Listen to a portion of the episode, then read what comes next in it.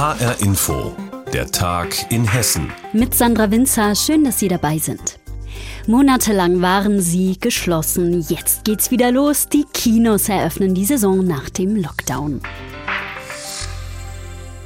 Aber längst wird's nicht so sein wie vor der Pandemie. Immer noch gibt es Beschränkungen. Nur eine begrenzte Anzahl von Menschen darf in die Kinosäle rein. Aber immerhin, unser Reporter Pascal Lasser hat zwei Kinos in Mittelhessen besucht. Setz dich rein. Wieso heulst du jetzt? Der Saal ist dunkel. Hier im Kino Traumstern, einem Programmkino in Lich bei Gießen, ist die Saison bereits angelaufen. Edgar Langer ist einer der zwei Betreiber des Kinos und er freut sich auf die Besucher. Auf jeden Fall sind es Leute, die gern ins Kino gehen und sich einfach in diese Situation gern reinbegeben. Und das war jetzt auch in den letzten Tagen schon so, dass einige Leute, wir hatten sechs oder sieben Filme, ich glaube, fast alle geguckt haben. Im Kino Traumstern sind auch wie vor der Pandemie Konzerte und Lesungen geplant. Dafür gibt es draußen im Biergarten am Kino eine kleine Bühne. Und drinnen war als erstes nach dem monatelangen Lockdown eine kostenlose Trailershow zu sehen. Wenn man den Film auf dem Computer gesehen hat und dann auf der Leinwand allein den Trailer gesehen hat, allein da liegen schon Welten. Also dieses ganze Sinnliche und diese ganze Atmosphäre von Kino, diese ganze Konzentration auf das große Bild und den Ton, ja, das ist einfach großartig und darauf setzen wir auch. Doch die Kinos können noch nicht voll durchstarten. Es gelten die Sicherheitsregeln für öffentliche Veranstaltungen in Innenräumen. Statt knapp 200 Zuschauern dürfen ins Traumstern nur bis zu 50. Außerdem müssen die Kinos beim Kartenverkauf sicherstellen, dass die Besucher kein Corona haben. Im Traumstern dürfte das einige vom Kinobesuch abhalten, befürchtet Kinobetreiber Hans Gsänger. Er hofft deshalb, dass die Zuschauer bald wieder ohne Kontrollen rein können. Ähnliche Sorgen und Wünsche haben auch die großen Kinobetreiber. Ein paar Kilometer nordwestlich von Lich in Gießen ist das Kinopolis mit gleich neun Kinosälen. Gregory Theile ist der Geschäftsführer und Gesellschafter des Familienunternehmens, das in ganz Deutschland Kinozentren betreibt. Wir sind auf jeden Fall noch auf staatliche Unterstützung angewiesen, weil uns einfach ein wirtschaftlicher Betrieb aufgrund der staatlich verordneten Maßnahmen nicht möglich ist. Und es gibt eine sogenannte Überbrückungshilfe 3. Es gibt noch einen Kulturfonds, dessen Ausgestaltung noch nicht so ganz klar ist. Und diese Hilfe brauchen wir dringend und die werden wir auch in Anspruch nehmen. Die Kinopolis-Gruppe musste schon in Wetzlar ein Kinozentrum schließen. In Gießen haben sich die Kinopolis-Betreiber aber was überlegt. Dort eröffnet Oberbürgermeisterin Dietlind Grabe-Bolz die Saison. Sie begrüßt die ersten Besucher am Eingang. Dazu gibt es Geschenke vom Kino und es gibt eine Willkommen zurück Ermäßigungsaktion. Gregory Theile jedenfalls freut sich, dass es endlich wieder losgeht. Ich selber war gestern das erste Mal seit langem wieder im Kino. Man muss einfach sagen, das Gefühl ist ein solch anderes. Es ist mit dem, was zu Hause auf dem Sofa passiert, schlichtweg nicht vergleichbar. Ich war regelrecht überwältigt. Und ich denke, das wird ganz, ganz vielen unserer Gäste, die es ebenfalls nicht erwarten können, ganz genauso gehen. Sagt Kinobetreiber Gregory Theile. Viele Kinos in Hessen starten ab sofort wieder durch mit begrenzten Ticketzahlen. Und auch in Hanau geht's wieder los, hier vor allem mit den Brüder Grimm Festspielen im Amphitheater. Die 37. Festspiele sind das jetzt und gerade nach dem vergangenen Jahr ein besonderes Highlight in Hanau. Den Start macht das Musical Das tapfere Schneiderlein und HR Hanau-Reporterin Anne-Kathrin Hochstrat durfte bei der Generalprobe zuschauen. Das ist In bunten Kostümen wirbeln die Schauspielerinnen und Schauspieler über die Bühne. Endlich wieder auf der Bühne spielen zu dürfen, darauf haben sie hier lange gewartet. Denn die Brüder Grimm Festspiele sind 2020 ausgefallen und wurden in diesem Jahr auch schon sechs Wochen nach hinten verschoben. Jetzt ist es aber soweit. Großartig findet das Intendant Frank Lorenz Engel. Nach einem Jahr, wo alle kulturellen Einrichtungen gesperrt waren, und wir nicht arbeiten konnten, freuen wir uns natürlich riesig. Und mir fällt ein Riesenbrocken vom Herzen. Und ich bin natürlich unglaublich froh und das merkt man auch in unserem Ensemble. Die sind alle ganz euphorisch und es ist viel Leidenschaft und Spielfreude da. Und ich glaube, das schwappt auch rüber. Das tut es tatsächlich. Die Stimmung im Amphitheater ist zur Generalprobe ansteckend gut. Dazu mag auch das Stück beitragen. Das Märchen vom tapferen Schneiderlein, modern interpretiert, mit poppigen Musical-Elementen unterlegt. Vom kleinen Schneider, der sieben Fliegen erlegt und dann zum Helden wird.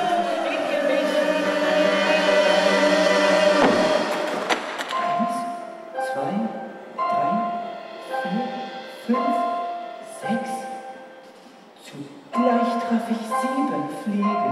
Gleich alle vier Stücke der Festspiele feiern innerhalb der nächsten Woche Premiere und werden dann bis Ende August abwechselnd gespielt.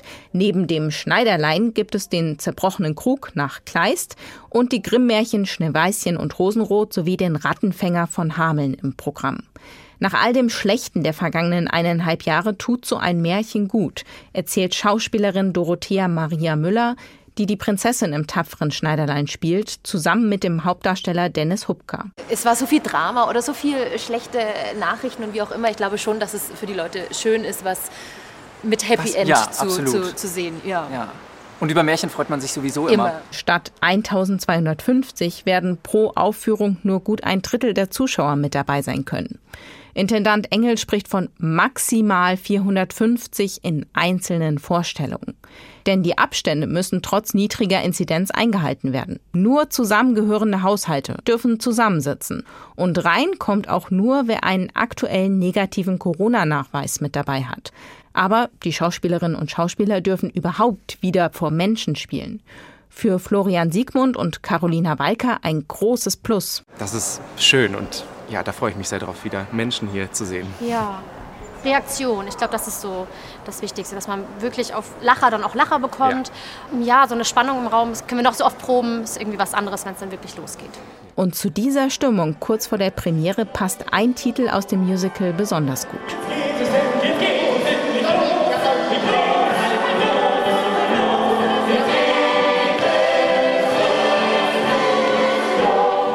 Tolle Stimmung. Anne-Kathrin Hochstrat war bei der Generalprobe für das tapfere Schneiderlein dabei, im Rahmen der Brüder Grimm Festspiele, die jetzt gestartet sind. Von Hanau geht's direkt nach Fulda. Auch dort ist es losgegangen und zwar mit einer Ausstellung, die lange erwartet wurde. Gezeigt werden Zeichnungen und Bilder des Weltstars und Sängers Bob Dylan. Mittlerweile 80 Jahre alt, schon sehr früh hat er auch neben seinen Tourneen gezeichnet. Ausstellen wollte er die Bilder nie, doch genau dazu ist es jetzt gekommen. In Fulda kann man die Werke jetzt bestaunen. Osthessen-Reporter Rainer Battefeld nimmt uns mit zu den Bildern von Bob Dylan. Ein Highway, der scheinbar niemals endet und sich in der Ferne verliert. Die Außenansicht eines typisch amerikanischen Motels, das mit grellen Leuchtreklamen um seine Gäste buhlt. Ein Donutshop mit einer üppigen Auswahl an zuckersüßen Leckereien oder die Manhattan Bridge, umrahmt von New Yorker Häuserzeilen. Szenen aus dem Alltag der Menschen in den USA, gemalt von einem Künstler, den man eigentlich vor allem als Musiker kennt. Knock, knock, door. Knock, knock, knocking on heaven's door.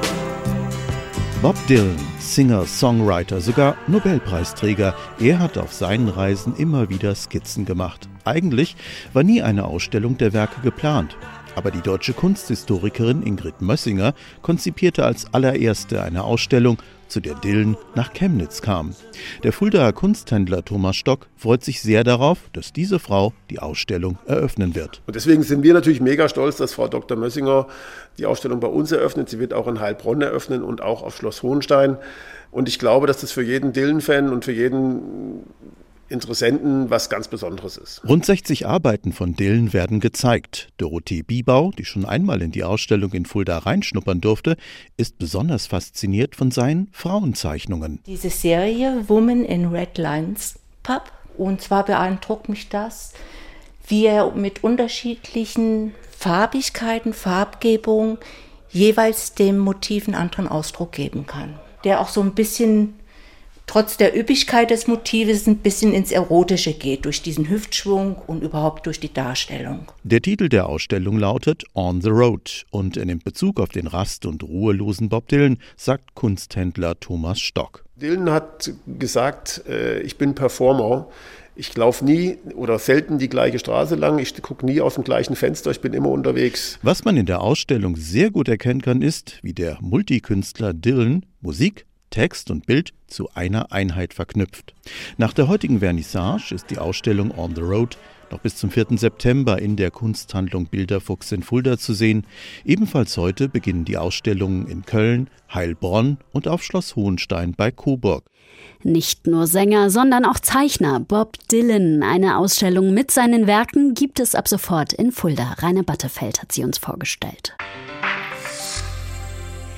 Sie hören den Tag in Hessen mit Sandra Winzer und ich bleibe mit Ihnen noch kurz in Fulda, denn hier gibt es drei Studenten, die wir Ihnen vorstellen möchten. Sie nehmen in den USA im September an einem großen Wettbewerb teil, dem von Elon Musk, Elektroautopionier und Konstrukteur von Weltraumraketen.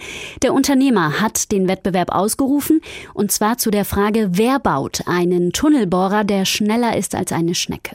Daran haben sich schon etliche Maschinenbauingenieure im wahrsten Sinne des Wortes die Zähne ausgebissen. Jetzt soll es der wissenschaftliche Nachwuchs richten. HR-Inforeporter Michael Pörtner hat das Studententeam aus Fulda getroffen. In der Werkshalle der Maschinenbaufirma FFT in Fulda setzt das Studententeam um Adrian Fleck den Bohrer zusammen.